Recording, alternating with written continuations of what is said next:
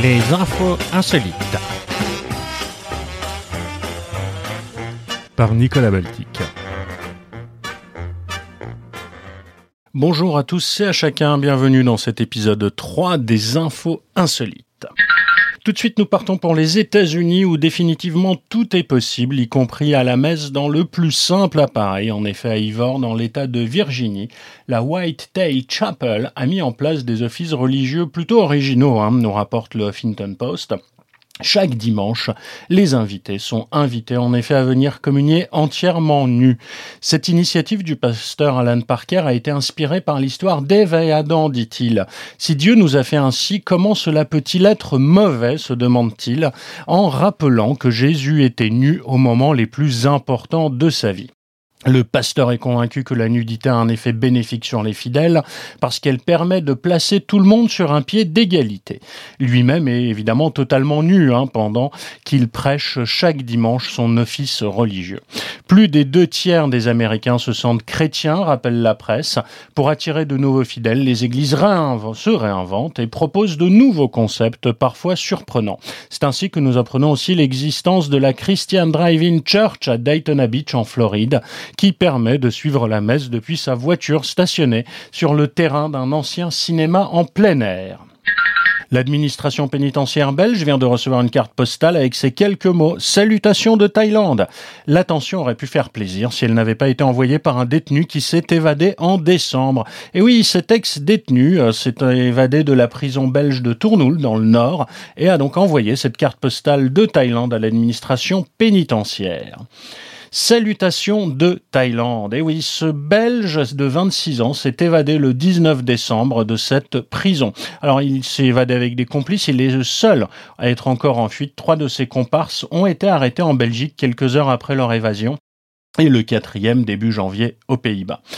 Donc l'auteur purgeait une peine pour sa participation à une fusillade en Belgique à l'été 2015, selon la télévision flamande. Il est désormais, on s'en doute, visé par un mandat d'arrêt international. Ce qui est marrant aussi, c'est qu'il est le frère du roi de l'évasion qui a gagné ce titre pour s'être enfui de la prison de Bruges en hélicoptère en 2009. Belle histoire de famille.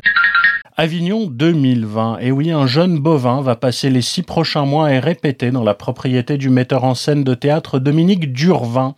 Ce taureau a été casté pour jouer le rôle de Zeus dans une prochaine pièce lors du festival d'Avignon. C'est le rôle principal, il incarne la métamorphose de Zeus, explique très sérieusement Dominique Durvin, le metteur en scène, et il précise Alors Zeus repère Europe et se dit Il me la faut, je vais me métamorphoser en taureau et la séduire. Ensuite, elle monte sur son dos, lui se jette à la mer et l'emmène en Crète où il reprend forme humaine. Voilà ce qui promet pour cette interprétation euh, d'un épisode clé de la mythologie grecque. Près de l'étable apparaît soudain la comédienne Florence Legui, nous raconte euh, l'AFP, avec son costume d'Eris, fille de déesse de la nuit. Une première rencontre avec Zeus avec lequel elle doit partager une scène d'amour. Pas de quoi affoler la comédienne qui se prend au jeu et fait connaissance avec son partenaire. J'ai rarement eu des partenaires comme lui, c'est un taureau magnifique. Alors il y a tout un travail de préparation, mais quand monsieur Durvin fait jouer des animaux, ils deviennent des personnages. Alors l'heure est encore en répétition, elles vont être nombreuses avant l'été prochain, et ces trois semaines de représentation qui sont prévues au Festival d'Avignon. Icône encore. Queen est devenu la semaine dernière le premier groupe de rock honoré par une pièce de monnaie de collection au Royaume-Uni, en haut de laquelle trône entre autres instruments le piano de feu de son chanteur Freddie Mercury. Queen, l'un des groupes de rock les plus emblématiques de tous les temps, inaugure ainsi une série de pièces consacrées aux légendes de la musique, souligne l'Institut royal de la monnaie britannique sur son site internet. Le dessin de la pièce rassemble les instruments de chacun des membres fondateurs du groupe, la guitare de Brian, la basse de John, la batterie de Roger et bien sûr le piano de Freddie, dont les touches jouent les notes du début de Bohemian Rhapsody. Au centre se trouve l'inscription Queen, soulignée par un micro. Le prix de ces pièces en édition limitée destinée aux collectionneurs s'échelonne de 13 livres pour une pièce de 5 livres jusqu'à 2020 livres pour la pièce dorée de 100 livres. Ça sent un peu l'arnaque quand même. Et sa plane en Afrique du Sud, Vernon Kruger, un Sud-Africain de 52 ans, a décidé de consolider sa position bien en haut, tout en haut, hein, du livre Guinness des records, en décidant de passer plus de deux mois dans un tonneau hissé à 25 mètres au-dessus du sol. Ça change de son quotidien, dans la vraie vie, hein, ce monsieur est plongeur sous-marin professionnel. Et pourtant, il y a 22 ans déjà, Vernon Kruger avait établi dans la même ville de Dulstrom, dans le nord-est hein, de l'Afrique du Sud, un nouveau record mondial homologué du plus long séjour humain perché dans un tonneau. Ça faisait 67 jours et 14 minutes. Le fruit du hasard, se souvient-il, teinté d'un zeste de bravade. Un jour, j'étais en vacances dans une île et j'ai grimpé sur un palmier. Quelqu'un m'a dit Tu as l'air très à l'aise, pourquoi tu n'essayes pas de battre le record? Au départ, c'était une plaisanterie, et puis c'est devenu un défi à relever devant mes amis, et donc je suis resté perché pendant 67 jours. 22 ans plus tard, Guinness l'a sollicité pour battre son propre record, hein, toujours inviolé. Le 14 novembre, Vernon Kruger s'est donc fait élitreiller dans un tonneau de vin de 500 litres posé au sommet d'un mât de 25 mètres pour un séjour qu'il savait par expérience très spartiate. Dormir dans un tonneau n'est pas très facile, a-t-il confié du haut de son inconfortable perchoir. J'ai des tas de crampes et mal au dos depuis que je suis là-haut. C'est très étroit et je ne peux me reposer qu'en position fétale. Comme le philosophe grec Diogène, hein, qui au 5e siècle avant notre ère, selon la mythologie, euh, vit dans un tonneau très chichement. Son seul confort, un trou qui évacue ses besoins naturels sous terre via un tuyau. Pour tout le reste, il dépend de son équipe d'assistance au sol. C'est frustrant là-haut parce qu'il y a très peu de choses que je peux faire tout seul, a-t-il déclaré.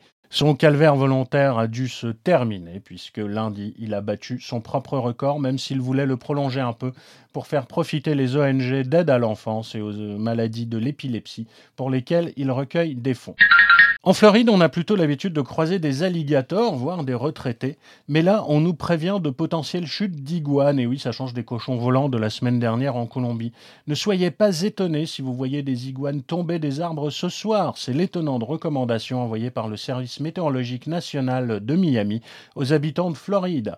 Les météorologues mettent en garde contre les conséquences de basses températures dans cet état du sud du pays, nous rapporte CBS News. Les températures vont en effet tomber entre 0 et 5 degrés et celles-ci peuvent perturber la vie des iguanes. En effet, les iguanes ont le sang froid et la température de leur corps est capable de s'adapter à leur environnement. Ils avancent lentement, restent immobiles quand la température tombe en dessous de 5 degrés Celsius. C'est dans ce cas-là qu'ils peuvent tomber des arbres. Pas d'inquiétude cependant, cela ne signifie pas qu'ils sont morts. Si les températures demeurent très basses pendant plus de 8 heures, certains iguanes, les plus petits d'entre eux, pourraient mourir, l'indique CNN. D'une manière générale, plus l'iguane est grand, plus il peut tolérer le froid pendant de longues périodes.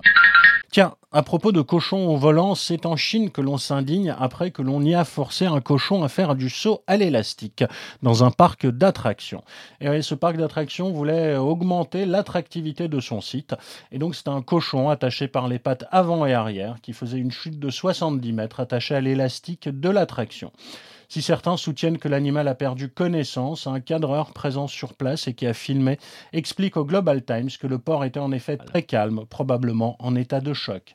Les images ont suscité une vague d'indignation, aussi bien chez les internautes que chez les associations de protection animale. C'est terrible de penser ce que ce cochon a dû traverser. Les cochons sont des créatures très intelligentes et sensibles, a indiqué l'association World Animal Protection dans un tweet. Que cet animal soit destiné à l'abattoir ou non, il reste un être vivant qui mérite une vie valant la peine d'être vécue. De leur côté, les responsables du parc d'attractions ont expliqué que l'animation plaisait beaucoup aux visiteurs. Mais face à la vague d'indignation suscitée, ils ont décidé de supprimer cette activité étrange. Et oui, je rappelle qu'il n'existe pas de loi en Chine protégeant le bien-être animal. À des gendarmes qui le contrôlaient, un homme de 44 ans a déclaré qu'il s'appelait Mireille Mathieu. Et oui, le ton était monté avec les forces de Londres et l'individu qui a consommé de l'alcool a fini par donner un coup de tête à l'un des gendarmes. Son humour n'a pas été du goût du tribunal, qui l'a jugé en comparution immédiate début décembre. Durant l'audience, il a fallu remonter le fil de cette soirée de début décembre à Jarny en Meurthe-et-Moselle. Cet habitant de la Meuse voisine sort d'un bar et traverse précipitamment la chaussée. Une voiture l'évite de justesse. Manque de chance, ou coup de bol. Ce véhicule est conduit par des gendarmes, nous rapporte le républicain Lorrain. Les trois gendarmes décident de contrôler ce piéton qui sent l'alcool et qui déclare s'appeler Mireille Mathieu. Alors que les gendarmes l'invitent à se soumettre à un dépistage d'alcoolémie, il préfère allumer un cigario. Un gendarme lui retire illico. En réaction, le prévenu assène un coup de tête et multiplie les insultes. Bilan 4 jours d'ITT pour le gendarme touché au niveau du nez. Substitut du procureur estime que l'accident de la route a été évité de peu et condamne le coup de tête délibéré. Elle requiert une peine d'emprisonnement aménageable. Le tribunal finalement condamne à huit mois de prison avec sursis euh, ce... Mireille Mathieu. L'obligation de se soigner, de travailler et d'indemniser les trois gendarmes, 500 euros pour la victime du coup de tête et 250 pour chacun des deux autres insultés. On lui interdit également de fréquenter les débits de boissons. États-Unis toujours. Un habitant du Michigan a eu la surprise de découvrir la semaine dernière 43 170 dollars en liquide dissimulé à l'intérieur d'un canapé d'occasion. L'argent se trouvait dans le coussin du repose-pied qui accompagnait le sofa acheté par M. Kirby en décembre dans un magasin de seconde main d'une association Caricati. L'Américain trouvait l'accessoire peu confortable, précise CNN. Sa fille a alors observé de plus près le coussin et a découvert à l'intérieur une boîte contenant des billets de banque. Je dois encore me pincer pour m'assurer que je suis pas en train de rêver, témoigne Howard Kirby l'homme a estimé qu'il ne serait pas correct de garder l'argent, même si un avocat lui a assuré qu'il en avait parfaitement le droit. L'Américain a alors appelé le magasin d'occasion pour savoir qui leur avait fait don du canapé. Il s'agissait de Kim Foss Newberry, dont le grand-père décédé l'an dernier était le propriétaire du sofa. Au grand étonnement de la femme, Howard Kirby lui a restitué les 43 000 dollars. Il a en revanche choisi de conserver le canapé. Stockage encore, ce coup-ci au Japon. La police a découvert une montagne de courriers chez un ancien postier. Poursuivi par la justice, il a expliqué qu'il trouvait trop barbant de le distribuer. L'ancien facteur a été entendu par le procureur pour violation présumée de la loi postale, a déclaré vendredi à l'AFP un porte-parole de la police. Les médias japonais ont rapporté que l'homme, âgé de 61 ans, avait dans son domicile de Kanagawa, près de Tokyo, quelques 24 000 lettres envoyées entre 2003 et 2019. Il a dit à la police, selon les médias japonais, qu'il trouvait trop barbant de les distribuer. Euh, je voulais pas que mes collègues pensent que j'étais moins capable que les jeunes, a-t-il ajouté. S'il est reconnu coupable, il risque évidemment une peine de prison de moins de 3 ans et jusqu'à 500 000 yens, ça fait 4100 euros, euh, d'amende, a précisé le porte-parole de la police. Japan Post l'a limogé lorsque l'affaire a été découverte fin 2019 et présenté ses excuses pour la non-distribution du courrier, promettant de faire en sorte que les lettres et paquets découverts arrivent finalement à destination. Pognon toujours, mais ce coup-ci, c'est vous qui risquez de payer, au moins si vous allez dans un restaurant à Denver, Colorado. En presse plus précisément, c'est le Tom's Dinner qui ajoute un supplément de 38 cents sur la note des clients lorsqu'ils posent des questions stupides, rapporte la presse américaine. C'est inscrit sur le menu pour faire sourire, explique un ancien cuisinier du Tom's Diner. Euh, il précise également que les serveurs n'ajoutent jamais ce supplément à moins qu'un client ne le demande. Cette sorte de taxe, dont le prix a varié au fil des années, apparaît comme un supplément sur le menu depuis plus de 20 ans et fait la particularité de ce restaurant ouvert 24-24. Il arrive régulièrement que des clients soient déçus de ne pas être facturés pour avoir posé une question stupide, alors ils en posent une volontairement encore plus stupide pour que le serveur l'ajoute ensuite sur la note, euh, nous raconte un ancien cuisinier. La majorité des clients comprend que c'est une blague et quelque chose de ludique, explique de son côté Hunter Landry, le gérant du lieu. Quand nous avons une table amusante qui nous rejoint ou quand il pose des questions sur cette taxe, c'est toujours amusant de l'ajouter, précise celui qui est aussi le neveu du fondateur du restaurant. C'est une façon de ne pas se prendre au sérieux, conclut-il. À propos de sérieux, aux États-Unis, un homme a demandé à un tribunal de l'Iowa de lui accorder l'autorisation de défier en duel judiciaire son ex-femme et l'avocat de celle-ci sur un champ de bataille où il arrachera leurs âmes de leurs enveloppes corporelles. Très investi dans sa demande, l'ex-mari, un brin amer, a décidé de se venger de son ex d'une façon très théâtrale. Les racines de la discorde seraient nées par la faute de son ex-femme Bridget Ostrom, qui selon lui, David Ostrom pour ne pas le nommer, l'a détruit juridiquement. Dans son courrier, il demande au tribunal de lui accorder un délai de 12 semaines pour lui laisser le temps de forger ou commander deux sabres japonais, un katana et un wakizashi. C'est un cas similaire remontant à 2015 qui a donné cette idée à David Ostrom. Un avocat fanatique de Game of Thrones avait voulu régler un procès l'opposant à un confrère en proposant une motion visant à ridiculiser le dossier en proposant un duel judiciaire. Bien que l'avocat en question soit aujourd'hui en prison pour une toute autre affaire, son cas a permis de démontrer que les duels judiciaires n'ont pas été abolis de l'aveu du juge de la Cour suprême de New York.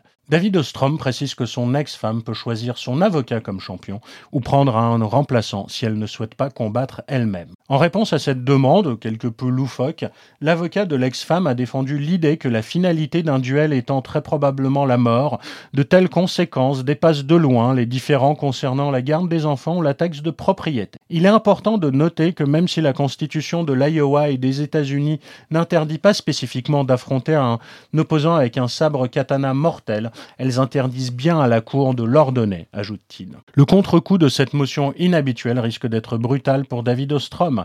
L'avocat de son ex-femme a demandé, en plus d'une évaluation psychiatrique pour David, de suspendre ses droits de visite. Pour le moment, la Cour n'a pas encore rendu sa décision. Merci à tous ceux qui m'ont permis de préparer cette nouvelle édition des Infos Insolites, la presse francophone bien sûr, et l'agence France Presse en tout premier lieu. À bientôt pour de nouvelles aventures insolites. C'était Nicolas Baltic. À très bientôt.